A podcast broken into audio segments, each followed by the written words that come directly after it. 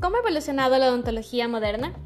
Los malos hábitos, las enfermedades periodontales, las caries, traumatismos y cualquier otra afección que afecta a nuestra dentadura no solo comprometen a la salud dental, sino también a la salud en general.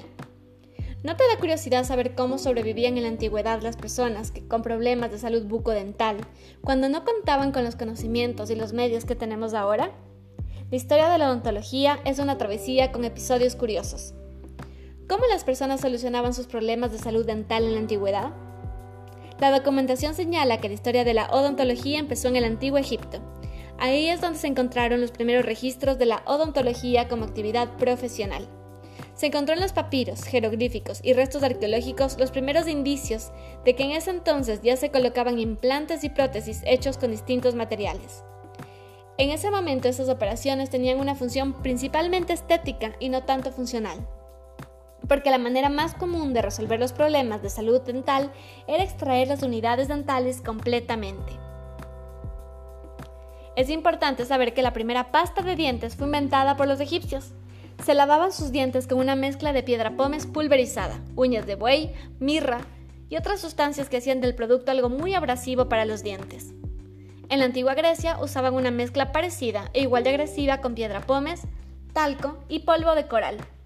¿No se imaginan el sabor de la pasta de dientes?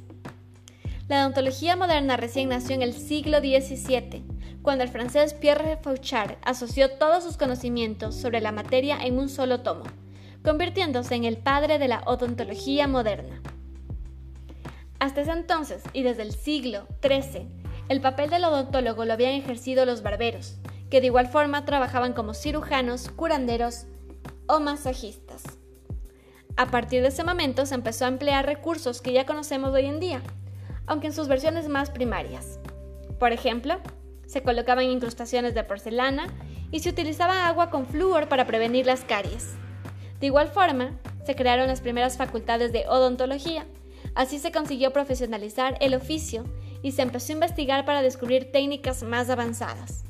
Durante el siglo XVIII se graduó la primera mujer odontóloga, la estadounidense Lucy Hobbs Taylor. Los avances científicos que continuaron durante la última mitad del siglo XX y lo que vamos del siglo XXI parecían inalcanzables a principios de la historia. Pero mirar hacia atrás nos demuestra lo que hemos logrado en el ámbito de la odontología y lo que seremos capaces de lograr. La digitalización no deja de transformar a la odontología moderna y cada vez más contamos con formas más cómodas, rápidas y eficaces para cuidar la salud bucodental.